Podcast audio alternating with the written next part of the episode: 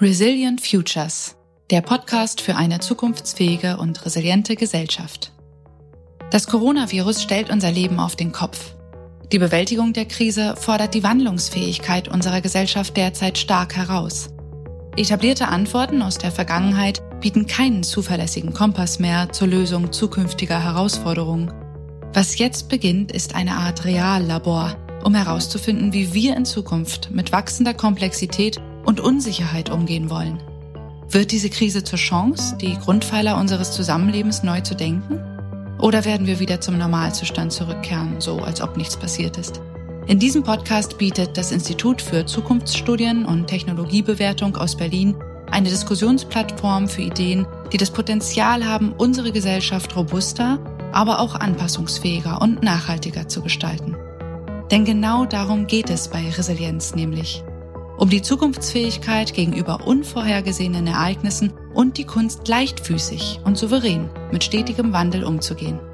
Um all diese Themen zu diskutieren, wagen Felix Bär und Sebastian Hofer hier gemeinsam mit führenden DenkerInnen aus Wirtschaft, Politik und Wissenschaft für euch den Blick in die Zukunft. Herzlich willkommen zu einer neuen Folge von Resilient Futures. Mein Name ist Felix Bär. Und mein Name ist Sebastian Hofer. Wie sieht die Zukunft der Weltwirtschaft nach Corona aus? Wie können Wertschöpfungsketten nun krisenfester und nachhaltiger werden? Und welche Technologien können bei dieser Neuausrichtung der Industrie helfen? Genau darüber sprechen wir in dieser Folge mit Lynn Kaiser, dem Gründer und CEO des Münchner Unternehmens Hyperganic und einem der führenden Experten für das Thema additive Fertigung. Seit 2015 arbeitet Lynn Kaiser mit seinem Unternehmen Hyperganic daran, 3D-Drucktechnologie zum Durchbruch zu verhelfen. Mithilfe lernfähiger künstlicher Intelligenz konstruiert und produziert das Unternehmen alle möglichen Gegenstände, vom Schuh bis zum Raketentriebwerk. Dabei stellt es nicht nur die klassischen Produktionsprozesse völlig auf den Kopf, sondern kreiert auch Produkte, die effizienter und ressourcenschonender sind als herkömmliche Alternativen. Beginnen wir wie immer mit einer kurzen Zusammenfassung der zentralen Erkenntnisse dieser Folge. Lynn Kaiser erklärt, wie eine Umstellung auf sogenannte physisch-digitale Produkte dabei helfen kann, die Weltwirtschaft krisenfester zu gestalten. Denn 3D-Druck und künstliche Intelligenz in Kombination ermöglichen es, materielle Produkte komplett digital zu entwickeln und gleichzeitig lokal herzustellen. Dadurch werden wir nicht nur flexibler, sondern sind auch unabhängiger von zentralen Produktionsstandorten und globalen Lieferketten. Ob Corona oder Klimawandel, für Lynn Kaiser steht fest, die Herausforderungen des 21. Jahrhunderts werden wir nur mit klugen Innovationen bewältigen können. Er plädiert daher für verantwortungsbewusstes Unternehmertum und Mut für unkonventionelle Ideen. Für eine erfolgreiche Transformation unserer Wirtschaft braucht es außerdem eine stärkere Zusammenarbeit zwischen der Tech-Szene und der Nachhaltigkeitsforschung. Die SDGs der UN sind dafür der ideale Rahmen, denn sie bieten Potenziale sowohl für soziale Innovationen als auch für neue Geschäftsmodelle. Das und vieles mehr erfahrt ihr in unserem Gespräch mit Lynn Kaiser. Es lohnt sich übrigens mehr denn je bis zum Ende dran zu bleiben, um sein schönes Plädoyer über nachhaltiges Unternehmertum nicht zu verpassen. Und jetzt erstmal viel Spaß mit der Folge. Lynn, ein Unternehmer wie du, die ihre schulische Ausbildung ähm, in Waldorfschulen genossen haben, haben meiner Beobachtung nach immer einen Hang dazu, ähm, die Welt etwas anders zu betrachten. Und scheinbar hat dieser Hintergrund bei dir auch dazu geführt, dass Querdenken, Lösungskreativität oder das Machen zu Wesenszügen von dir geworden sind. In der Corona-Krise müssen wir ja alle ein neues Maß an Anpassungsfähigkeit lernen. Und deshalb unsere Einstiegsfrage an dich heute. Wie gehst du als Familienvater von fünf Kindern und mit deinem Drang nach Unternehmertum in dieser Krise um? Ja, ähm, so, ja, letzten Endes. Also erstmal danke, dass ich hier dabei sein darf. Und das war jetzt mal eine lustige Vorstellung mit der Waldorfschule hat, glaube ich, noch keiner angefangen. Ich muss dazu sagen, dass ich meine Waldorflehre alle zur Raserei getrieben habe, weil ich äh, immer sehr, sehr wissenschaftlich orientiert war und das war nicht bei jedem äh, so wahnsinnig willkommen. Aber ja, Corona-Krise. Ich meine, ich habe, das ist nicht die erste Krise, durch die ich ähm, als Unternehmer durchgehe. Also ich meine, ich habe den 11. September sehr intensiv erlebt. Ich kann mich noch gut an Fernable erinnern. Das ist auch ganz lustig, äh, weil, das da, weil ich da viele äh, Parallelen sehe. Bei Tschernobyl wusste auch keiner so richtig, wie, was man jetzt eigentlich machen soll. Also das, das kann ich mich noch erinnern, so als, als 14-Jähriger, dass ich da, dass ich da richtig schockiert war, dass auch auf die Politik nicht so richtig wusste, was wir denn jetzt eigentlich tun sollen. Ja, also wie gesagt, 11. September, äh, da hatte ich gerade mein letztes Unternehmen gegründet. Das war natürlich äh, sehr interessant. Dann natürlich auch die Weltwirtschaftskrise 2008. Ähm, da war ich mit meinem letzten Unternehmen sehr, sehr stark unterwegs. Und ähm, ja, jetzt, jetzt halt wieder. Ich meine, das Interessante ist, ich habe ja immer mein, mein ganzes Leben lang eigentlich immer Startups gemacht oder, oder zumindest Dinge, wo sich auch noch ein paar Jahre später sehr viel eigentlich jeden Tag verändert hat. Und für hochinnovative Unternehmen ist so eine Krise ja auf der einen Seite natürlich irgendwie äh, genauso problematisch wie für alle anderen. Es wird viel Liquidität aus dem Markt rausgesaugt. Aber auf der anderen Seite ist es natürlich auch immer eine Chance. Also ähm, man hat natürlich in einer Krisensituation äh, gibt es einen gewissen Druck, Dinge zu verändern und äh, zu verbessern. Und äh, das ist natürlich für innovative Firmen in der Regel wesentlich einfacher als für, sagen wir mal, alte große Öltanker, die halt irgendwie auf Kurs bleiben müssen. Insofern, ja, ähm, es ist eine interessante Herausforderung, aber ich sehe halt auch, dass das, was wir eigentlich jeden Tag machen als innovative und junge Unternehmen, dass wir ähm, neue, ständig Sachen neu denken müssen, dass das ähm, letzten Endes uns dann auch hilft, da durchzukommen. Und äh, wie gesagt, man sieht auf der einen Seite eine gewisse Einschränkung, äh, gerade was jetzt irgendwie Umsetzen und solche Sachen anbelangt, wobei da bei uns gar nicht so viel war. Auf der anderen Seite sieht man eben sehr großen Druck zur Veränderung und das kommt uns eigentlich nur zugute. Also von diesem sehr individuellen Blick auf ein einzelnes Unternehmen und wie man mit Chancen und Risiken der Krise umgeht, würden wir gerne noch mal etwas rauszoomen natürlich und uns mit der erstmal anschauen, wie sich denn die Corona-Krise auf unsere globalisierten Wertschöpfungsketten ausgewirkt hat. Die Pandemie hat ja zu erheblichen Lieferengpässen und Produktionsschwierigkeiten geführt. Ähm, zum Beispiel die deutschen Autohersteller haben ja zu Beginn der Krise ihre Werke fast schließen müssen, äh, da es eben erhebliche Lieferengpässe gab etc.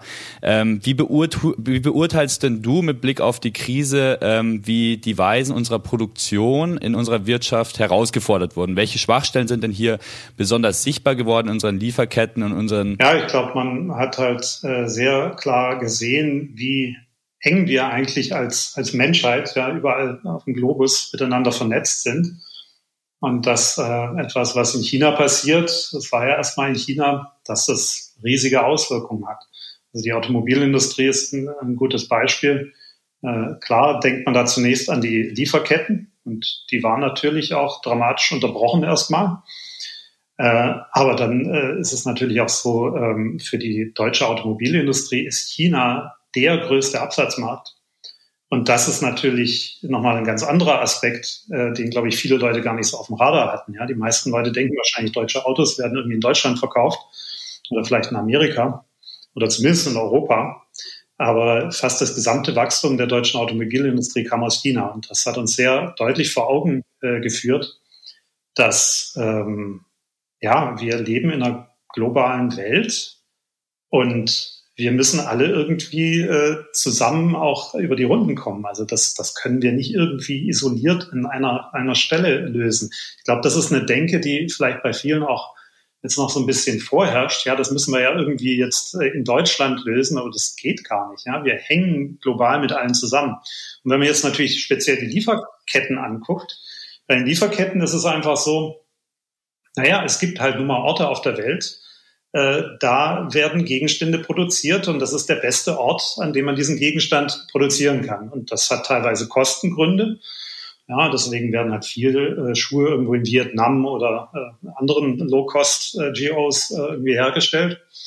Ähm, aber das hat oft auch den Grund, dass halt man nun mal die beste Firma ähm, für dieses Produkt in dieser Region ist. Das, davon profitieren wir Deutschen ja auch ganz massiv. Und in, ähm, in so einer in so einer Krise ist es natürlich so, dass man da auf einmal merkt, wie abhängig man ist. Also ich gebe da mal noch ein anderes Beispiel als dieser äh, als dieser Tsunami in Fukushima war, da konnte man über Monate nirgends mehr ähm, Fahrradersatzteile kaufen. Weil Shimano, weltgrößter Hersteller von, äh, von Fahrradzubehör, also gerade Bremsen und solche Sachen, hat halt immer ein Werk dort. Und das ist halt zerstört worden. Und äh, ja, dann gab es halt diese Teile nicht mehr. Und dann merkt man auf einmal, wie abhängig man äh, von dieser Sache ist. Und ich glaube, der Podcast hat ja was mit Resilienz zu tun. Ich glaube, ähm, was wir hinbekommen müssen, ist, dass wir einerseits ähm, eine gewisse Entkopplung schaffen, damit eben nicht die, eine, eine Katastrophe, die vielleicht sogar auch nur lokal ist, jetzt war sie global, aber eine Katastrophe, die auch lokal ist, unsere ganze Wertschöpfungskette durcheinander bringt. Aber dass wir gleichzeitig nicht verlieren, diese, diese, dieser Wettbewerb der Ideen und dieser, Wett, dieser Wettstreit um das beste Produkt, der führt ja dazu, dass sich Dinge weiterentwickeln. Und das können wir nicht irgendwie jetzt lokal machen. Wir können ja nicht lokal jetzt sagen, wir bauen hier in Deutschland Autos für die Deutschen und die Chinesen bauen Autos für die Chinesen. Wir müssen ja alle irgendwo zusehen, dass wir zusammen die beste Lösung für das Problem Transport auf die Reihe bekommen. Und diesen Wettstreit der Ideen, der geht nur durch viele Kulturen, durch viele, viele gute Köpfe, die alle miteinander zusammenarbeiten. Und äh, meine Sorge ist so ein bisschen, dass jetzt in diesem, in diesem Gedanken, dass wir uns irgendwie entkoppeln müssen und äh, dass wir Resilienz schaffen müssen, dass wir auf einmal vergessen, dass wir Resilienz durch, vor allen Dingen durch eine Vielfalt der Ideen schaffen und nicht dadurch, dass wir jetzt irgendwie äh, äh, Dinge nur noch äh, lokal sehen. Also das ist, glaube ich, eine Sache, die wir jetzt, äh, die wir jetzt sehr im Blick behalten müssen, damit äh, da nicht äh, irgendwo was schief geht. Eine Zwischenfrage an der Stelle, was ich interessant finden würde, ist, ähm, du sprichst ja von dem Beispiel von Shimano und Japan ähm, und sprichst ja auch davon, dass ähm, damit auf einmal naja, die, die, die Verfügbarkeit von Fahrradteilen ein Problem geworden ist. Ähm, wir sprechen ja auch ganz gerne oft von dem Begriff des Brennglases, welches die Corona-Krise mit sich bringt. Ähm, besteht die Möglichkeit, dass wir vielleicht sogar jetzt aufgrund dieses ähm, globalen, aber doch ähm, zeitlich beschränkten Phänomens überreagieren und eigentlich diese Art der Produktion und die Produktion von hochstandardisierten, hochspezialisierten Produkten in spezifischen Ländern, die das sehr gut können, eigentlich sehr gut ist, aber wir nur jetzt vorübergehend eigentlich sehen, dass es nicht so gut ist. Ja, absolut. Also ähm, diese, diese Thematik, dass, ähm, dass wir potenziell überreagieren, ist absolut äh, etwas, worüber wir sehr genau nachdenken müssen. Also es ist ja oft so, dass äh, Menschen, äh, Unternehmer, aber auch Politiker äh, aufgrund einer ganz besonderen Situation, die vielleicht auch bis zu einem gewissen Grad einzigartig ist, äh, jetzt äh, das Gefühl haben, sie müssen ganz schnell Entscheidungen treffen, die irgendwie äh, jetzt äh, ganz viele Veränderungen anstoßen. Äh, das ist grundsätzlich finde ich das gut, weil äh, die meisten Entscheider äh, sind relativ träge und schwerfällig. Aber man muss natürlich auch aufpassen, dass man jetzt nicht das Kind mit dem Bade auskippt. Grundsätzlich funktioniert unser Handel. Unser Handel hat natürlich auch ein paar Probleme. Also zum Beispiel ist es sicherlich ein Problem, dass äh, der Transport von Gegenständen sehr viel CO2 ausstößt, beispielsweise. Ja, und äh, dass die Schiffe, die diese Sachen transportieren, auch nicht gerade besonders umweltfreundlich sind, selbst wenn man nur das, das, das CO2 weglässt. Also es gibt selbstverständlich ein Problem damit, dass man in anderen Ländern äh, Menschen äh, zu, zu menschenunwürdigen Bedingungen beschäftigt. Und das sind sicherlich alles Dinge, die wir anschauen müssen. Aber wir müssen sicherlich nicht den Welthandel jetzt eliminieren, auch wenn das vielleicht Menschen wie Donald Trump gerne wollten. Ähm, es wäre ein Riesenschritt zurück in der Geschichte der Menschheit, wenn wir Handel reduzieren. Nur der Handel mit physischen Sachen, ich glaube, da sind wir tatsächlich, ich hatte neulich eine interessante Diskussion mit dem Chief Economist, äh, Chief Trade Economist der Europäischen Kommission. Und äh, der hat ganz klar gesagt, er geht davon aus, dass wir bei Peak Trade sind. Dass also von jetzt an der Handel nur weniger wird. Also nicht der Handel unbedingt mit digitalen Produkten, aber der Handel mit physischen Produkten. Und das, was ich glaube, was jetzt kommen wird, ist, äh, sind sogenannte digitale physische Produkte. Also Produkte, die digital gehandelt werden, aber dann irgendwo lokal physisch produziert. Und deswegen glaube ich, dass er recht hat, wenn er sagt, dass der Handel, der Handel mit physischen Gegenständen sinken wird. Das hat natürlich gigantische Implikationen, wenn man sich mal überlegt, dass Singapur zum Beispiel gerade ein gigantisches neues Containerterminal, einen riesigen Containerhafen baut, in der Annahme, dass der physische Handel eher steigen wird in der Zukunft.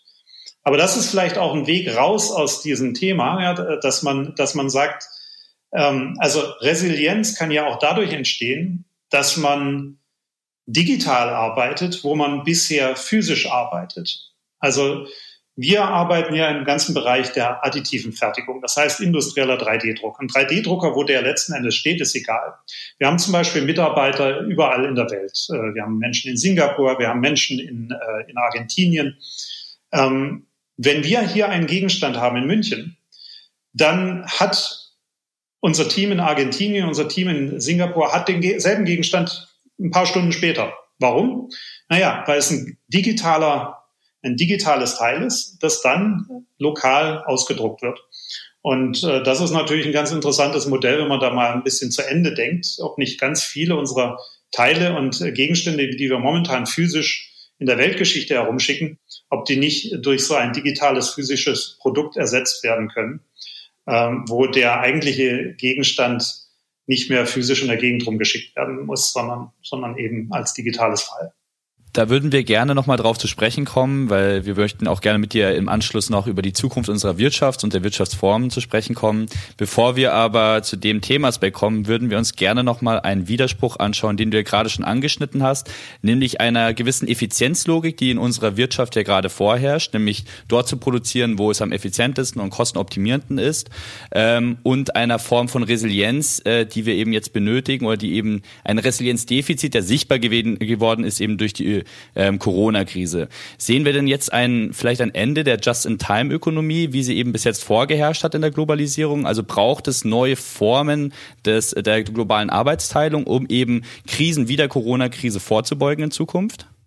Naja gut, mit Just-in-Time ist ja grundsätzlich mal nichts wirklich falsch. Ja, wenn man mal drüber nachdenkt. Was heißt denn Just-in-Time? Just-in-Time heißt, dass ich jetzt nicht tonnenweise Dinge, die ich erst in der Zukunft brauche, in irgendwelchen Lagerhallen vor sich hinrotten lasse. Ja, also das ist ja zunächst mal wirklich ein Effizienzthema.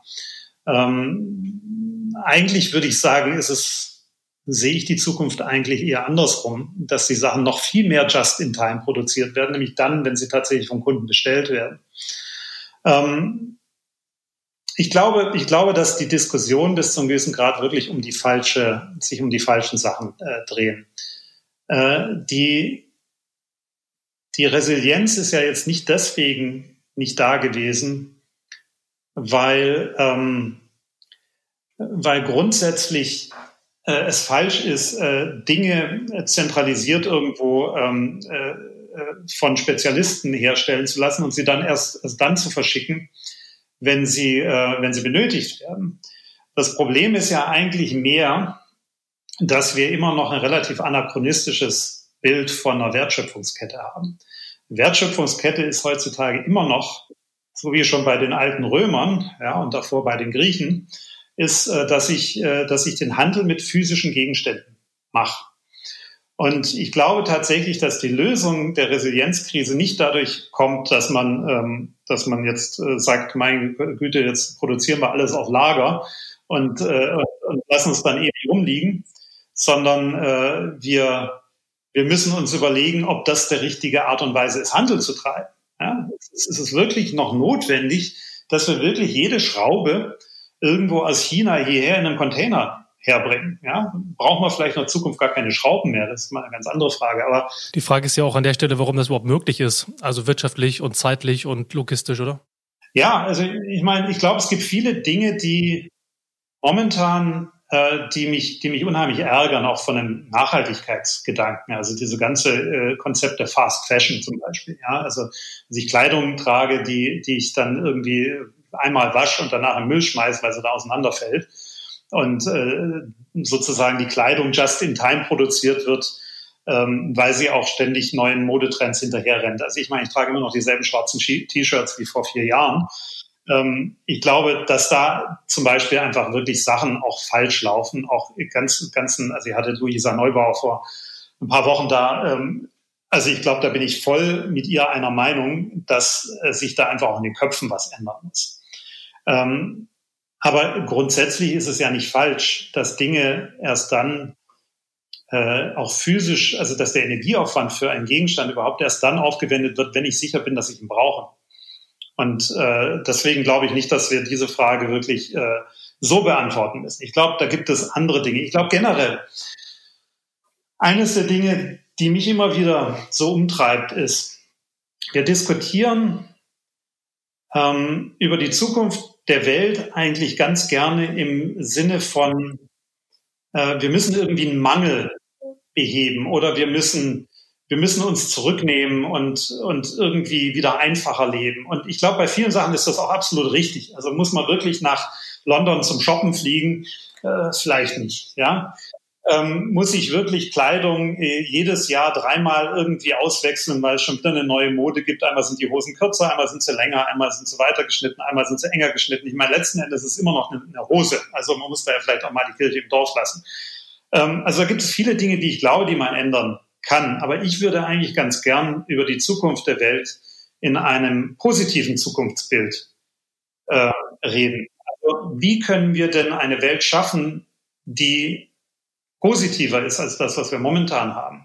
Also weniger das Problem der Resilienz, der, der, des Mangels der Resilienz beheben, als zu sagen, Mensch, wäre das nicht schön, wenn wir alle resilienter wären, wenn die Welt in einer äh, positiveren Art und Weise gestaltet werden kann. Ich meine auch die ganzen, ähm, ich meine die ganzen Ängste, die jetzt zum Beispiel die Jugend momentan hat über die Zukunft der Welt. Ja, also ich meine, wir haben jetzt über die Corona-Krise sehr, sehr viel gehört über die Klimakrise, die ja äh, ein viel größeres Problem ist, haben wir sehr wenig geredet. Ähm, aber diese Diskussion wird oft aus einer Warte der Angst äh, geführt. Und Angst äh, ist noch nie ein guter Berater gewesen. Ich bin der Meinung, dass es absolut richtig ist, dass man davon Angst hat. Aber ist es nicht eher so, dass wir schauen müssen, nicht wie können wir den Klimawandel vermeiden, sondern wie können wir eine Zukunft gestalten, in der der Klimawandel nicht stattfindet. Und das ist für mich ein, also das ist wirklich eine winzige Nuance, aber das ist für mich eine, eine Zukunftsgestaltung, die dann möglich ist und nicht eine Verwaltung des Mangels oder ein, ein Beheben eines Problems. Und das ist ein ganz wichtiger Aspekt, wie wir darüber reden und wie wir auch, wenn man jetzt mal von wieder zu, auf mich zurückkommt als Unternehmer, wie ich als Unternehmer in die Zukunft schaue. In der Corona-Krise haben, glaube ich, sehr viele Unternehmer in die Zukunft geschaut und gesagt, oh mein Gott, wie kann ich es hinbekommen, dass mein Unternehmen so weiter existiert, wie es in der Vergangenheit funktioniert hat? Und ich würde mir wünschen, dass viele Unternehmer sich hinsetzen und sagen, wie kann ich mein Unternehmen in die Zukunft führen, sodass ich ein, ein, ein, nicht, nicht einen Mangel habe, sondern ja, äh, es, es gibt Menschen, die reden im Englischen von Abundance. Ja? Also wie kann ich eigentlich es hinbekommen, dass wir gar nicht mehr über diese Mängel reden müssen, weil wir technologisch und vielleicht auch von unserem philosophischen Ansatz uns so weiterentwickelt haben, dass äh, dieser Mangel keine Rolle mehr spielt. Hm. Also Zukunftsgestaltung statt äh, nationalistischen Iso Isolationismus im Endeffekt. Also ich meine, eine der großen Gefahren, die man jetzt auch während der Corona-Krise natürlich sieht, ist, dass das in eine in den Narrativ im Endeffekt von ja ähm, von äh, Deglobalisierern wie Donald Trump, ähm, Brexiteers etc. reinspielt, die natürlich schon seit längerem fordern, dass der freie Handel eingeschränkt werden sollte und relokalisiert werden sollte. Ja, ich meine, kompletter Humbug. Ich meine, das sieht man ja, das funktioniert ja ganz hervorragend in den USA gerade. Also man muss einfach schauen. Ich meine, Populisten haben immer sehr, sehr einfache Antworten auf komplexe Probleme. Das Problem ist, es gibt keine einfachen Antworten auf komplexe Probleme. Und äh, bis zum gewissen Grad äh, war ich entsetzt zu sehen, wie in den letzten Jahren an, anscheinend diese einfachen, diese einfachen Antworten äh, Fuß gefasst haben und äh, ja, teilweise auch schienen zu funktionieren. Aber das ist so ein bisschen wie, wenn ich sag, naja, den Klimawandel, da glaube ich nicht dran. Ja, man, man, braucht da nicht dran glauben. Man, das, ist, das ist einfach ein Faktum, das kann man wissenschaftlich beweisen. Und ich meine, das, was Donald Trump tut, ist halt einfach Fakten verleugnen. Und das geht, das, das kann man, kann man sicherlich ein bisschen machen für eine gewisse Zeit, aber dann holen einen halt irgendwann die Fakten ein. Und ich glaube, das sehen wir jetzt auch ganz gut in den USA, das sehen wir auch in England. Ich glaube, in Großbritannien wird man in den nächsten äh, Jahren auch ganz klar sehen, was für eine schreckliche Katastrophe dieser Brexit ist für das Land. Ja, also ich meine, ich glaube, Europa wird damit einigermaßen klarkommen. Äh, aber ich glaube, das wird eine Katastrophe für die Briten werden. Und das äh, ja, ist halt wieder eine sehr, sehr einfache Antwort auf ein sehr komplexes Problem. Ich sage ja gar nicht, dass es keine Probleme gibt. Also ich meine, wenn man ich bin viel in den USA, äh, auch äh, in, in Ecken rumgereist, wo man normalerweise nicht so hinkommt. Ich meine, viele sind ja immer nur in den großen Städten. Und äh, wenn man natürlich in eine große Stadt wie San Francisco geht, dann sieht man auch sehr, sehr viele Probleme. Aber wo man richtige Probleme sieht, ist, wenn man dann mal so in ländliche Gebiete fährt. Da sieht man Armut. Da würde ich mal einfach sagen, die gibt es in Europa nicht. Ja, selbst in, in, den, in den ärmeren Regionen, was weiß ich, von irgendwo Rumänien oder sowas, würde man sowas wahrscheinlich nicht sehen. Und das ist ein Problem und das müssen die Amerikaner in den Griff kriegen. Aber das kriegt man nicht dadurch in den Griff, dass man irgendwie äh, Strafzölle auf europäische Autos packt. Im Zweifelsfall wird es dafür die armen Amerikaner nur alles, äh, alles noch teurer. Und äh, ja, also wie gesagt, es gibt keine einfachen Antworten und deswegen lasst uns doch mal alle zusammen hinsetzen und mal ein paar komplexe Antworten finden auf die komplexen Probleme. Das ist sehr gut, Linda. Da möchte ich auch ganz direkt mal einhaken. Und zwar hast du ja schon von den Zukunftsbildern gesprochen, im Gegensatz zu einem Problemverständnis eher hin zu einem Prinzip, einer Art Zukunftsnarrativ, welches erstrebenswert ist. Und natürlich auch, wie du als Unternehmer an der Stelle einhaken kannst, beziehungsweise dort ähm, ja gestalten, mit, äh, mitwirken kannst. Ähm, wir haben häufig in dem Podcast auch diese Idee der Stellschrauben. Und deswegen wäre so die Frage an dich an der Stelle. Du sprichst ja häufig äh, in auch Vorträgen unter anderem dafür oder plädierst dafür, äh, die Produktion ähm, hin zu diesen sogenannten physischen digitalen Produkten äh, zu verlagern. Hast du eingangs ja das Stichwort auch schon erwähnt. Und da würde ich gerne mal darauf eingehen und die Frage stellen, ähm, wie äh, wie du sozusagen deinen dein Impact als Unternehmer siehst und welche Rolle diese Form von physischer digitaler Produktion spielt, um eben unabhängiger zu werden. Ja, also wie sehe ich das als Unternehmer? Ich meine, letzten Endes ist es mir immer ein Anspruch gewesen, dass ich ähm, Dinge mache, die interessant sind und wo ich das Gefühl habe, es ist wert, sie zu machen. Und äh, ich habe relativ lang gesucht. Also 2008 hat mir Al Gore so ein bisschen mein, mein bisheriges Unternehmertum äh, verdorben, indem er mich auf den Klimawandel hingewiesen hat. Und war, war damals, war damals äh, waren wir sehr gut unterwegs. Wir haben über zehn Jahre haben wir effektiv die globale Filmindustrie digitalisiert, die ersten digitalen Kinos auf der Welt mit unserer Software betrieben und so weiter. Und äh, aber 2008 habe ich dann irgendwie gedacht, Mensch, warum bist du eigentlich im Entertainment? Das ist zwar, das ist, das ist ja wirklich eine tolle Industrie, aber letzten Endes machst du vielleicht nicht den Impact, den du vielleicht sonst auch haben könntest. Und ich habe dann relativ lang gebraucht, um mein, meine nächste Idee zu finden. Habe sehr viele verschiedene Sachen ausprobiert und äh, bin dann ein bisschen wie die Jungfrau zum Kinde zum 3D-Druck gekommen. Ich habe eigentlich einen 3D-Drucker gekauft für eine ganz andere Geschäftsidee äh, im Bereich der Unterwasserrobotik und war dann fasziniert. Ich habe mein, mein ganzes Leben lang eigentlich Software gemacht, sehr früh angefangen. Und Software ist extrem faszinierend. Software ist eine der kreativsten Dinge, die man machen kann, weil man kann sich irgendwas im Kopf ausdenken und kann es dann in Code äh, schreiben und dann ist es auf einmal vor einem. Und äh, wie komplex das ist und, und was es tut, das ist eigentlich komplett, da ist man komplett frei. Und Spannend ist, dass so ein 3D-Drucker eigentlich die, das Äquivalent äh, von dem in der realen Welt ist. Ja, ich kann äh, was in Code schreiben und kann es danach ausdrucken. Und solange es einigermaßen den physikalischen Gesetzen genügt, ähm, äh, steht es dann vor mir. Und das ist eine komplett neue Art und Weise der Produktion. Und äh, durch diesen ersten 3D-Drucker habe ich mich da angefangen, damit zu befassen und bin dann in diese faszinierende Welt des industriellen 3D-Drucks eingestiegen. Industrielle 3D-Drucker können heutzutage praktisch jedes Material, das wir Menschen irgendwie verarbeiten, ähm, als Grundmaterial verwenden, um zu drucken. Und ähm, das bedeutet, dass man eigentlich fast jeden Gegenstand heutzutage 3D drucken kann. Ob das ökonomisch jetzt gerade noch Sinn macht, das ist eine andere Frage, aber es ist, geht zumindest mal. Und äh, das habe ich mir, sagen wir mal, als das, das hat mich nicht mehr losgelassen. Und ich habe mir dann gesagt, ich habe mich dann mit meinem Mitgründer Michael äh, Michael Gallo zusammengesetzt und wir haben gesagt, Mensch, wenn das die Produktionsform der Zukunft ist, wie müssen wir dann eigentlich die Welt beschreiben?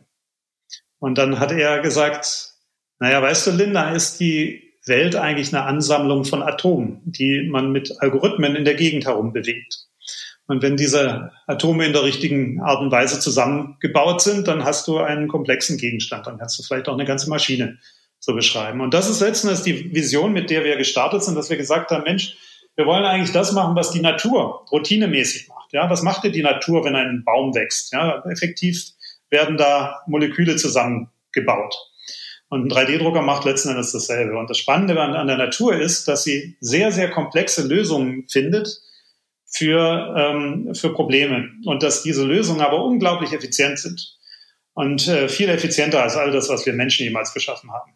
Mit 3D-Druckern und algorithmischen Design, also Design, das, das anhand von Computeralgorithmen, also effektiv das, was die Natur mit der DNA macht, äh, damit können, werden wir Dinge herstellen und machen wir auch jetzt bereits, äh, die man noch nie gesehen hat. Und das ist äh, das Thema, wo wir mit Hyperganic dran sind. Was wir machen ist, wir beschreiben ein Objekt nicht dadurch, wie es aussieht, sondern wir beschreiben die Eigenschaften. Und äh, die Aufgabe eines Ingenieurs oder einer Ingenieurin oder eines Designers oder einer Designerin ist jetzt nicht mehr, einen Gegenstand zu designen, sondern einem Algorithmus zu erklären, wie ein gewisser Gegenstand designt werden muss. Und dann nehmen wir dieses Wissen in der Form eines Algorithmus und erzeugen komplett neuartige Gegenstände. Und diese Gegenstände sehen oft überraschend aus und äh, sie sind wesentlich effizienter und auch materialschonender, ressourcenschonender und so weiter. Ist das dann so eine Art Kombination aus dem Begriff der Bionik und der Topologieoptimierung? Naja, ähm, das sind beides interessante Aspekte. Bionik, das, ist ein ganz, ganz wichtiger Aspekt, aber wir haben ja unser, unsere Firma nicht Organic genannt, sondern Hyperganic. Also ich denke, der, der Schlüssel ist jetzt, dass man ja sich Ideen von der Natur oft borgt, aber dass man sie weiterentwickelt und dass man sie Menschen, äh, Menschen geführt irgendwo äh, zum Einsatz bringt. Ähm, Topologieoptimierung ist ein ganz be bestimmter Bereich von dem, mit dem wir uns befassen. Also Topologieoptimierung bedeutet oft, ich nehme einen Gegenstand und jetzt, äh, und ich weiß schon, wie der aussieht. Und jetzt äh, nehme ich alles Material weg, was ich nicht brauche, um das Ding leichter zu machen. Und das ist ein ganz wichtiger Aspekt und das, das ist natürlich für Leichtbau und, und Effizienz ist das, ist, ist, ist super. Wir gehen oft den anderen Weg. Wir sagen, wir wissen noch gar nicht, wie das Ding aussehen soll. Und jetzt lassen wir es wachsen. Und jetzt schauen wir mal, was dabei rauskommt. Und das ist natürlich eine Form von Optimierung und, und zielgerichteter Entwicklung, die auf einem ganz anderen Level spielt, als wenn ich mir, nur, wenn ich einfach nur, sagen wir mal, übertrieben gesagt, ein paar Löcher in den bestehenden Gegenstand reinbohre. Aber gerade mit Blick auf Resilienz und Nachhaltigkeit wäre ja ein bisschen die Frage, wie diese Form von Produktion und diese Form von ähm, ja, Herstellungsverfahren, wie das helfen kann, so Ressourcen zu reduzieren, aber auch natürlich den Transport quer durch die Welt zu reduzieren oder vielleicht auch quer innerhalb eines Landes. Der, die Vorteile liegen ja auf der Hand, dass man beispielsweise durch halt eine, einen Leichtbauansatz, weniger Verwendung von Ressourcen natürlich auch ähm, weniger, ähm, weniger Ressourcen braucht, um diese Produkte irgendwo hinzubringen. Ähm, weniger Materialsatz, äh, Material Ansatz im, ähm, im, im Grundsatz per se. Deswegen also die Frage, wie hilft denn eure Technologie, ähm, ja, Resilienz und Nachhaltigkeit zu fördern? Genau, also das ist das auch der Grund, weshalb ich so dermaßen äh, froh bin, dass ich dieses Thema gefunden habe, weil es so viele Bereiche anschneidet, die extrem wichtig sind. Also das eine ist erstmal das, was du gerade angesprochen hast. Ja, wenn ich einen Gegenstand digital beschreibe und mit einem vollautomatischen Druckprozess ausdrucke, dann brauche ich ihn nicht mehr irgendwie Tausende, Zehntausende Kilometer in der Gegend rumschicken, sondern ich kann ihn da produzieren, wo er halt gebraucht wird. Das äh, ist, ist ein extrem wichtiger Aspekt der Nachhaltigkeit da. Äh, für mich aber fast noch wichtiger ist der Aspekt, dass äh, so Sprunginnovation notwendig, äh, möglich wird. Also du, du kannst Sprunginnovation dadurch ermöglichen, dass ähm, Ideen viel schneller iteriert werden können. Momentan ist bei physischen Gegenständen so, du brauchst immer eine komplexe Maschine, die das Ding dann nachher irgendwie baut. Und diese Maschine ist hochspeziell. Wenn du die einmal hast, die Maschine, dann wirst du die so schnell nicht wieder anfassen. Das heißt, du hemmst natürlich den Fortschritt. Ja, du versuchst ähm, immer innerhalb von dem System zu bleiben, das du schon bisher etabliert hast. Nur ein 3D-Drucker äh, packt im Prinzip Atome in den Raum. Das heißt, dem ist das vollkommen egal, ob du immer das gleiche Teil herstellst oder ob du, ob du heute das herstellst und morgen ein verbessertes Ding, das womöglich komplett anders aussieht. Das heißt, so das heißt, du sprichst jetzt sozusagen davon äh, Blechpresse, weil, wenn wir beim Beispiel der Automobilbranche bleiben wollen, versus jetzt eben 3D-Drucker. Genau, ja. Und jetzt sagt natürlich jeder Mensch, aber eine Blechpresse, das ist so billig. Ähm, äh, da wird der 3D-Drucker niemals mit äh, äh, Schritt halten können von den, von Preisen her. Aber der Punkt ist, die Blechpresse steht ja nicht alleine. Die Blechpresse, die macht einen Teil und dieses Teil muss ich wieder an irgendein anderes Teil dran schrauben. Und äh, das muss ich wiederum zu einem größeren zusammenbauen. Beim 3D-Druck kann ich oft diese ganzen Sachen äh, äh, überspringen und kann ein Gesamtteil herstellen, das äh, viele, viele Funktionen in einem Teil äh, zusammenführt. Und damit ist es ganz oft äh, viel, viel günstiger und natürlich, wie gesagt, das, was ich vorher gesagt habe, äh, das Bauteil oder vielleicht das ganze Produkt kann äh, viel innovativer sein als das, was ich eben mit einer Blechpresse vielleicht herstellen kann. Das heißt, es geht einfach auch ganz viel um das Thema der Synergieeffekte in der Produktion, das Zusammenbringen von verschiedenen Produktionsverfahren in einen einzigen Schritt.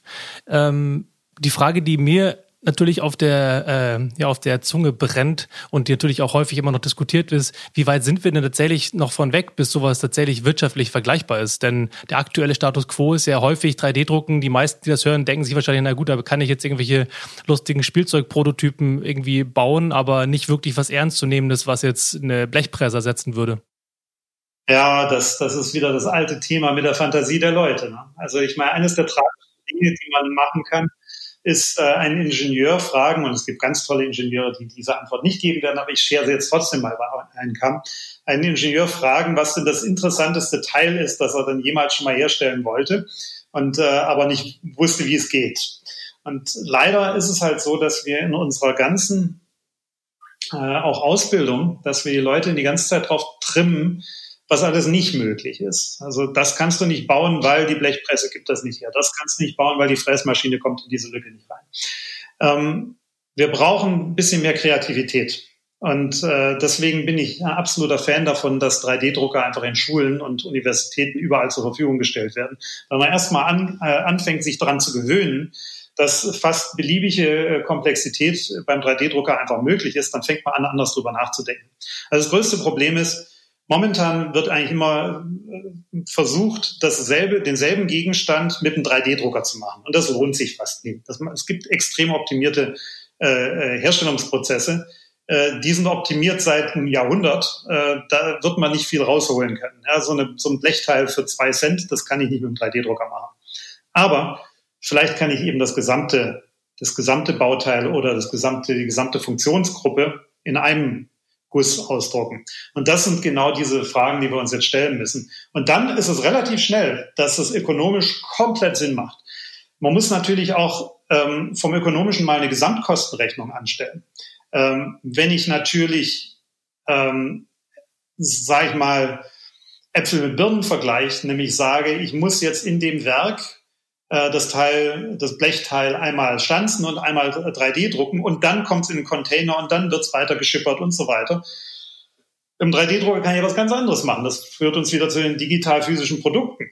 Ähm, ich kann die Dinge ähm, ohne Lagerhaltung, just in time, drucken. Vielleicht sogar nachdem der Kunde es bestellt hat. Da kann ich unheimlich viel Geld in, der, in dieser ganzen Wertschöpfungskette sparen, die ähm, normalerweise nicht der Produktion zugeordnet wird, sondern dem Handel. Ähm, also nehmen wir mal irgendein Bauteil, ja, das, das wird erstmal auf Lager produziert, wird dann in Container verpackt, dann wird es in den Container irgendwie in die Weltgeschichte geschickt, dann wird ähm, äh, dann wird es von dem Container auf den Lastwagen geladen, wird dann zu irgendeiner Fabrik geliefert und in der Fabrik packt jemand aus und äh, schraubt das an irgendwas dran. Ja, das kann ich komplett eliminieren, wenn ich die Produktion dezentral lokal mit 3D-Druck mache. Und da, da fallen natürlich Kosten weg, die, die teilweise gigantisch sind. Welche Rolle spielt denn beispielsweise die Software, also die künstliche Intelligenz, die bei euch bei Hypergenic ja eine, eine zentrale Rolle in der Produkt, in, den, in der ähm, IP, also in eurer Kompetenz spielt? Aber welche Rolle spielt diese Software für eben die Erhöhung der Effizienz von äh, additiver Fertigung? Naja gut, die, äh, die AI kannst du natürlich dafür verwenden, dass du, ähm, dass du ganz neue Sachen erdenkst. Ja, ich mache es mal in Anführungsstrichen, äh, äh, die, das Erdenken. Also wenn du, wenn du lernst, wie gewisse Dinge funktionieren, und das ist eben genau das, was wir machen. Ja? Wir lernen, wie, äh, wie Funktionen äh, abzubilden sind, dann äh, kann halt so ein Computer auch unermüdlich neue Teile produzieren, äh, erstmal virtuell. Und dann kann man diese Teile auch erstmal virtuell auf ihre Funktionsfähigkeit überprüfen. Das heißt, man hat da einen, einen unermüdlichen äh, Erschaffer, äh, der im Parallel zu dem Ingenieur arbeiten kann. Und das geht eben nur mit AI, weil kein Ingenieur der Welt hat Lust, den ganzen Tag die Sachen ständig neu zu entwickeln. Und äh, am Abend sagt der Chef, nee, und jetzt hätte ich es gerne nochmal komplett anders gedacht. Also im Computer ist das egal. Und das ist, weswegen wir das Ganze in die AI verlagern können. Und äh, das ist, wie gesagt, eines der Dinge, an denen wir äh, massiv arbeiten äh, bei der Hyperganic, dass man die Konstruktion von Gegenständen vereinfacht. Ja? Dass man sagt, äh, warum muss ich denn überhaupt noch was im Detail konstruieren? Reicht es nicht, wenn ich vorgebe, was das Ding nachher machen soll? Also wenn ich dich richtig verstehe, ähm, dann ermöglicht additive Fertigung im Wesentlichen eine Form von internationaler Entwicklung und Kooperation über Innovation, aber eine dezentrale und lokale Produktion. Ähm, das löst ja viele Herausforderungen, die jetzt durch die Corona-Krise entstanden sind, ne? nämlich zum Beispiel Engpässe mit Lieferketten etc. und schafft eigentlich so auch ein attraktives Gegenmodell zu ökonomischen Nationalismus in einer gewissen Form. Kann denn jetzt die Corona-Krise zum Sprungbrett eben werden für ähm, ja diese Form der Revolution in, der, in, in unseren Wirtschaftsformen? Ja, also ich glaube, eine der interessanten Aspekte der Corona-Krise ist, dass sie ähm, ein wirklicher Katalysator war für eine digitale Transformation. Also ich habe in meinem Leben noch nie so viele Leute äh, mit, äh, mit Zoom äh, callen sehen. Selbst meine Kids haben ihre Hausaufgaben über Zoom und Skype gemacht. Also sprich, wir haben uns auch daran gewöhnt. Wir müssen ja gar nicht mehr alle auf einem Ort hocken, nur damit wir mal irgendwie was getan bekommen. Ja, also viele Leute werden, also ich meine, das ganze Thema Homeoffice und so weiter wird sich sicherlich viel weiter ausbreiten. Und das betrifft natürlich auch die Produktion. Also wenn jetzt äh, eine Fabrik stillsteht, weil die Menschen buchstäblich nicht mehr in die Fabrik reingehen können, werden sich natürlich viele Leute Gedanken machen, wie kann man die Fabrikprozesse automatisieren und mit weniger Menschen machen.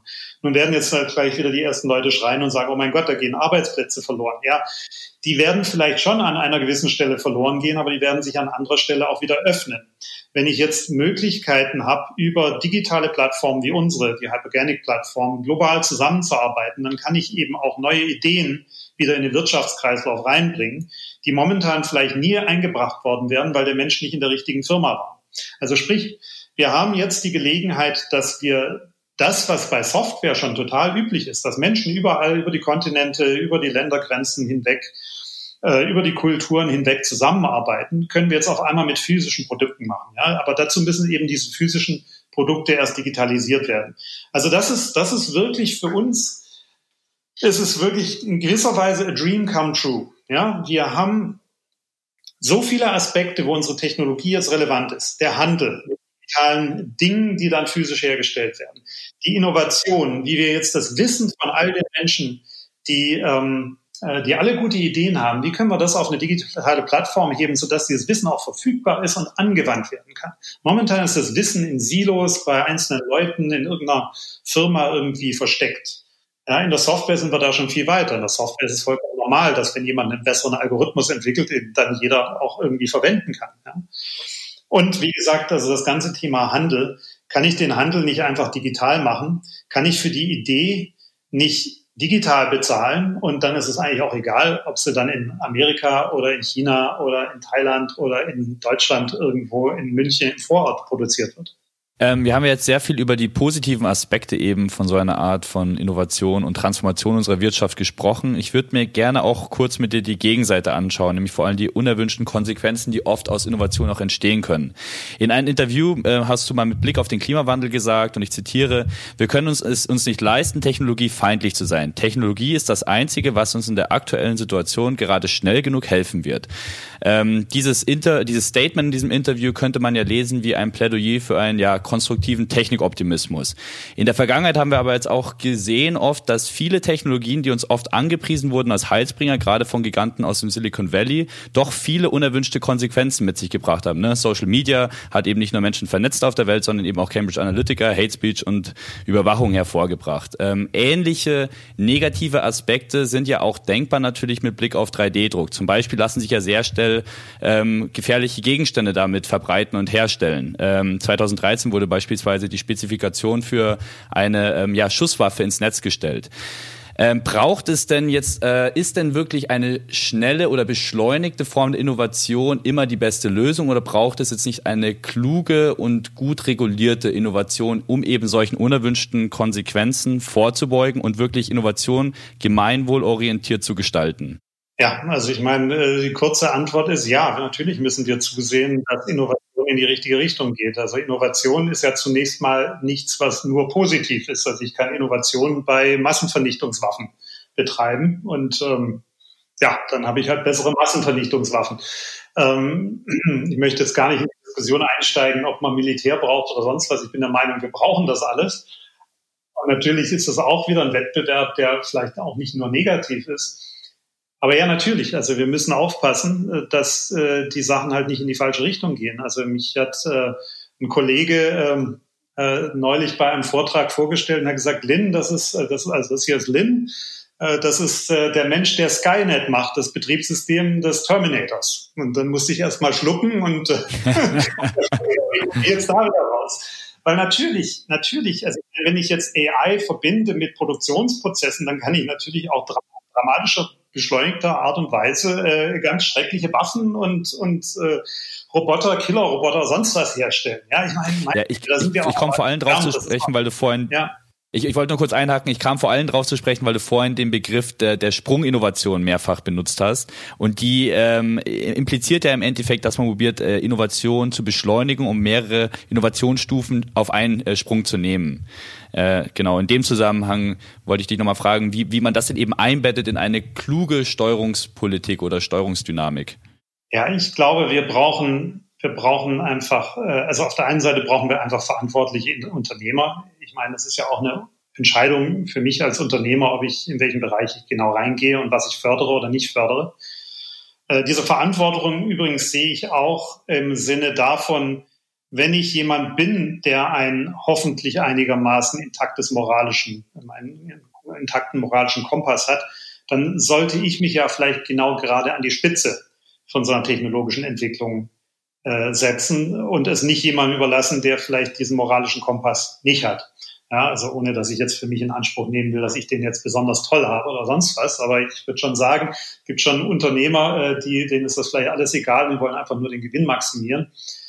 Wie kann man das politisch steuern? Man muss einfach sehr vorsichtig sein. Ja, also immer wenn die Politik was steuern will, dann reagiert sie ja auch manchmal ganz gern in einer bisschen tollpatschigen Art und Weise, so dass ich jetzt irgendwie 30 Mal am Tag auf I agree klicken muss, wenn ich irgendwelche Cookies annehmen muss.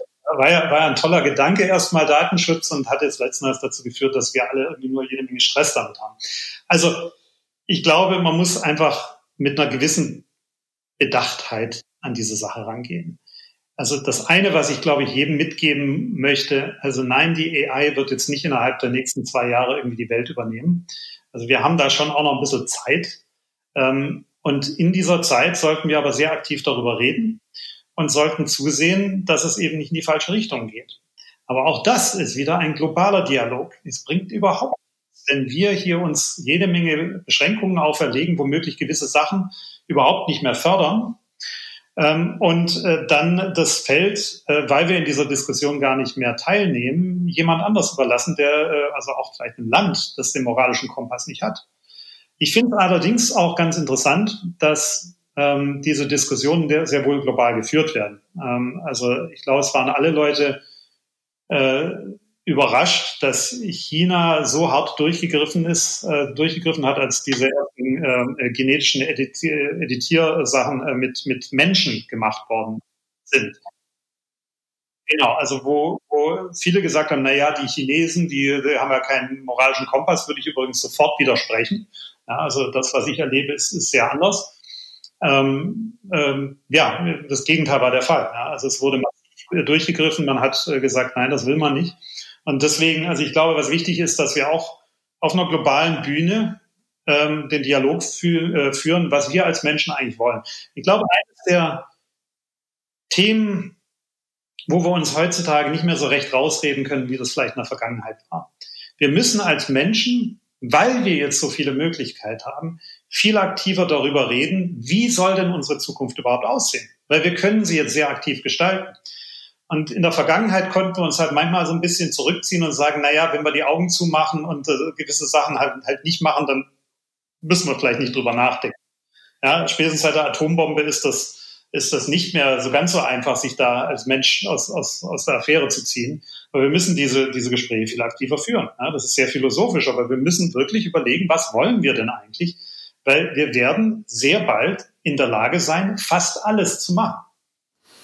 Ganz interessanter Übergang, den du da schon einleitest, und zwar in Richtung eines neuen äh, Begriffes sozusagen der ein, oder eine neue Art der des Verantwortungsbewusstseins, sowohl jetzt auf Seiten der der NutzerInnen als auch der UnternehmerInnen da draußen. Ich finde es insofern interessant, dass ich gerade im anderen, äh, auf meinem anderen Podcast Freifahrt mit Laurin Hahn gesprochen habe, letzte Woche, dem Gründer und also Mitgründer und CEO von Sono Motors, auch aus München und auch, auch von der Waldorfschule interessanterweise. Auch da wieder eine Parallelität. Jetzt weißt du auch, ähm, wieso ich das so interessant finde. Denn ähm, Verantwortungsbewusstsein bedeutet ja auch Handeln. Du hast ja schon viel darüber gesprochen, über das Thema. Und im Gegensatz zu einer einzelnen Firma, welche jetzt sämtliche IP und Produktion für sich beansprucht, äh, fördert eure Technologie ja explizit eine Dezentralisierung, sowohl der Produktion als auch der Innovation. Könnte man also sagen, dass das zu einer Art ja, Demokratisierung der, der Wirtschaft führt, was du da im Schilde führst? Ja, das ist meine Hoffnung. Ich meine, bis zum gewissen Grad haben wir das ja äh, bei, bei, bei in der digitalen Welt äh, auch, auch schon erreicht. Ja? Also man hat jetzt wieder so eine Gegentendenz mit diesen Riesenkonzernen aus dem Silicon Valley, die jetzt aber auch wieder Gegenwind bekommen. Ja, also mein Traum ist eigentlich, dass wir das erreichen, was man ursprünglich mal versucht hat mit dem Patentsystem. Das Patentsystem wurde eingeführt, nicht um irgendwie Barrieren aufzubauen, sondern um gute Ideen zu veröffentlichen. Menschen ähm, ihre Ideen veröffentlichen, gibt man ihnen einen gewissen Schutz. Das Problem ist natürlich, dass heutzutage viele Patente einfach gemacht werden, um äh, Barrieren aufzubauen. Und äh, ja, Patente werden in der Regel nicht großartig eingesetzt, die verstauben in irgendwelchen Aktenbergen. Was wir eigentlich ermöglichen, ist, dass wenn ich eine gute Idee habe, dann kann ich sie auf eine digitale Plattform packen und andere Menschen können diese gute Idee bis zum gewissen Grad auch automatisch verwenden. Und ich als Erfinder bekomme aber auch meinen Obolus dafür. Und äh, wenn man das zu Ende denkt, auch gerade mit dem Aspekt, dass eine AI einem dabei helfen kann, die beste Lösung zu finden, die aus diesen ganzen Ideen, die überall auf der Welt generiert werden, erschaffen werden, dann äh, ist es das, was wirklich Innovation dramatisch beschleunigen kann. Dramatisch. Ja? Weil momentan brauchen Innovationen immer ewig. Ja? Es, es, es dauert teilweise Generationen, bis sich gute Ideen durchsetzen. Und die Zeit haben wir einfach nicht mehr. Es wirkt so, als ging es dir irgendwie mehr um Augenhöhe und um den Purpose dessen, was du tust, als jetzt um den klassischen Shareholder Value, um den Begriff auch nochmal fallen zu lassen an der Stelle. Deswegen so ein bisschen, ähm, was mich interessieren würde, ist, wie du zu dieser Art des Unternehmertums gekommen bist naja, bis zu einem gewissen Grad ist es halt einfach äh, meine Neugier. Ähm, ich, ich denke, wir, also ich bin, ich, ich finde es unheimlich spannend, neue Sachen zu entdecken. Und ich meine, die spannendsten Sachen, die man entdecken kann, sind die Dinge, die es noch gar nicht gibt.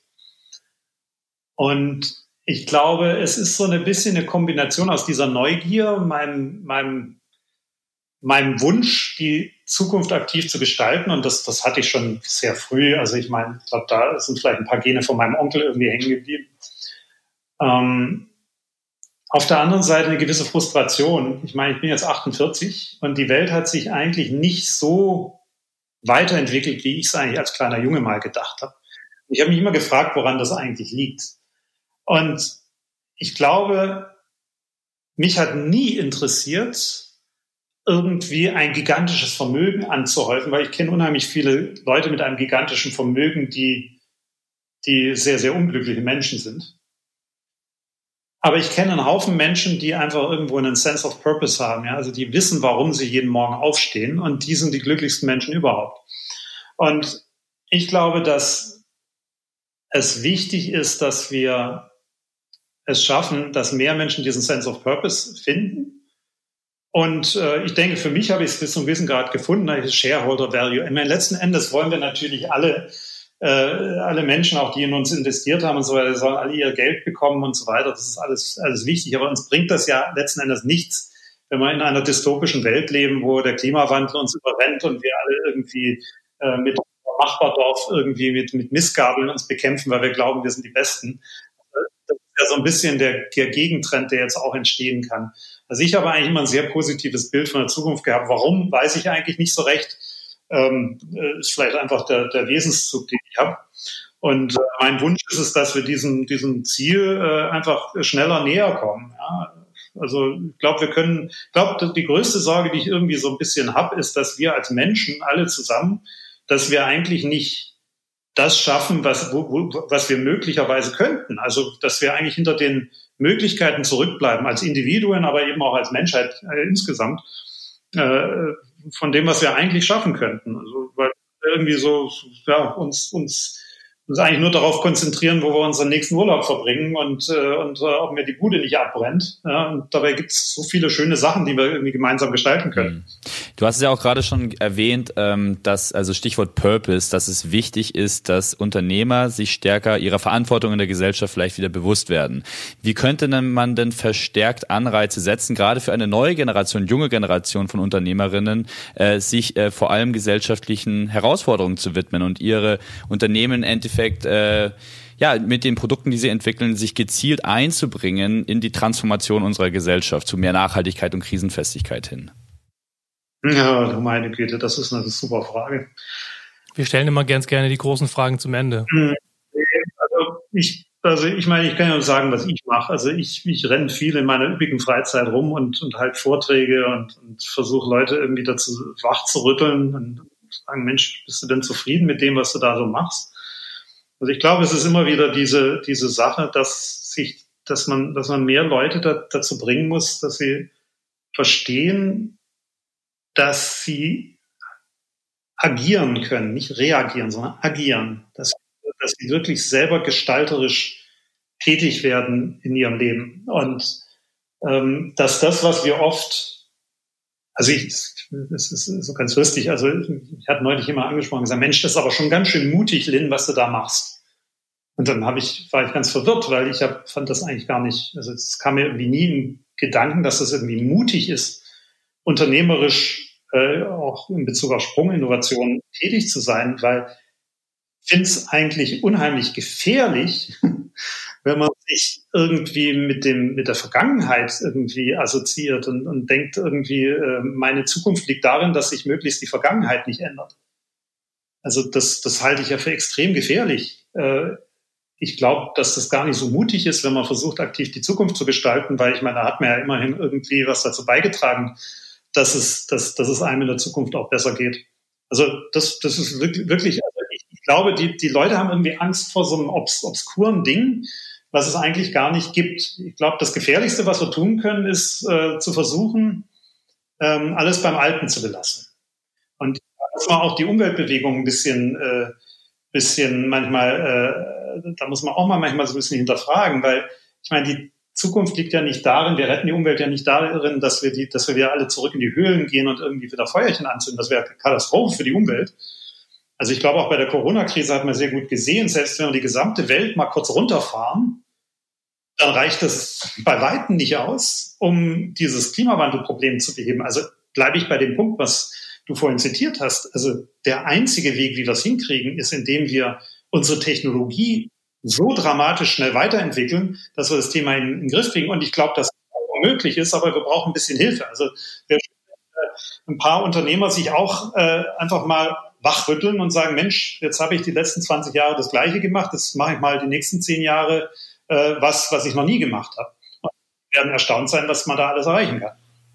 Hm. Ja, das finde ich eine interessante Beobachtung, weil also ich selber arbeite in einem Nachhaltigkeitsinstitut und eine Beobachtung, die man auch selber immer tätigt, ist, dass die Tech-Szene und die Innovationsszene oft sehr entkoppelt ist von der Nachhaltigkeitsforschung und andersherum.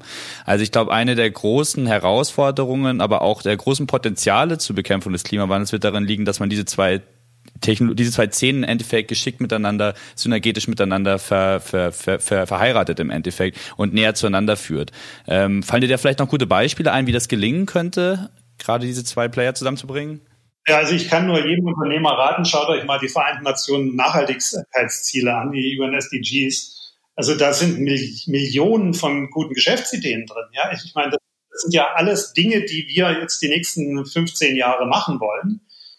Und äh, viele von denen involvieren Produkte und, und Geschäftsmodelle. Und äh, ich glaube, was, was halt wirklich eine Tragik ist, dass alle Leute glauben, wir müssen unser Wirtschaftssystem komplett ändern und wir müssen Nachhaltigkeit irgendwie, das hat irgendwie was damit zu tun, dass es gegen die Technik ist. Und also da muss ich auch bei Greta äh, Thunberg manchmal ein bisschen so sagen, wow, äh, sorry, wir müssen mehr Leute dazu bekommen, dass sie technologische Lösungen entwickeln, um diese Nachhaltigkeitsziele zu erreichen. Weil nochmal, äh, dadurch, dass wir die, alle die Luft anhalten und die Welt anhalten, wird es nicht gehen. Wenn, wir haben jetzt auf Flüge verzichtet.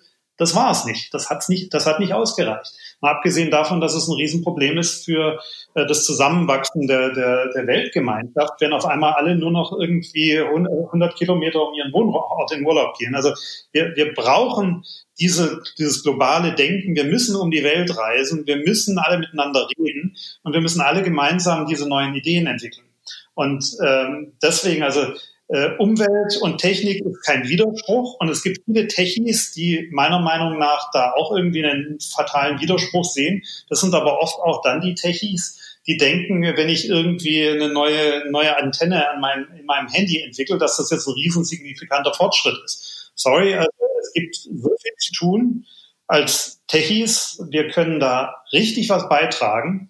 Und da gibt's richtig viele spannende Themen, mit denen wir uns befassen können und mit denen wir uns befassen müssen, wenn wir die äh, Herausforderungen der Welt, nicht nur jetzt in der Corona-Krise, sondern auch generell in den Griff kriegen wollen. Also ich meine, wir, wir wollen den Hunger eliminieren, wir wollen den Klimawandel besiegen, wir wollen zusehen, dass, äh, dass die Menschen zusammenwachsen und sich nicht trennen. Also all das, da, da, das ist wahnsinnig wichtig, dass wir technologische Lösungen finden.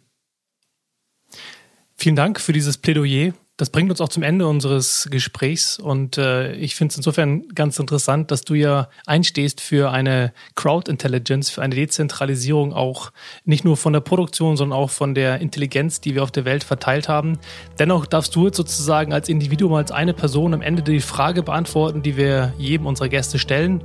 Wenn du eine positive Veränderung aus dieser Krise mitnehmen könntest, welche wäre das? Die Erkenntnis, einfach nur die Erkenntnis, dass die Welt ein Ort ist und nicht irgendwie tausend individuelle. Ich glaube, das konnte man leicht vergessen aufgrund der Krise. Aber ich glaube, diese Krise hat uns mehr gezeigt denn je, dass wir alle voneinander abhängen und dass wir die Herausforderungen dieses, dieses ähm, diese Herausforderung dieser Krise, aber auch generell die Herausforderung der Menschheit nur gemeinsam als, als Menschheit auch lösen. Fantastisch. Vielen Dank. Vielen Dank, Lynn, für deine Zeit. Super. Danke. Danke auch an euch. Vielen Dank. Vielen herzlichen Dank fürs Zuhören. Wenn euch die Folge gefallen hat, dann freuen wir uns sehr über eure Unterstützung. Am einfachsten geht das, wenn ihr in eurer Podcast-App auf Abonnieren klickt und natürlich auch mit ein paar Sternchen und einem Kommentar bei Apple Podcasts. Außerdem freuen wir uns, wenn ihr diesen Podcast fleißig weiterempfehlt. Und natürlich, wenn ihr Gästevorschläge oder Fragen oder auch Kommentare habt, dann immer her damit per E-Mail an podcast at resilientfutures.de. Ein großes Dankeschön geht außerdem an dieser Stelle raus an Max Pless von Audioboutique für diese schöne Musik. Das war's für heute mit Resilient Futures. Bleibt gesund und passt auf euch auf und hoffentlich bis zum nächsten Mal.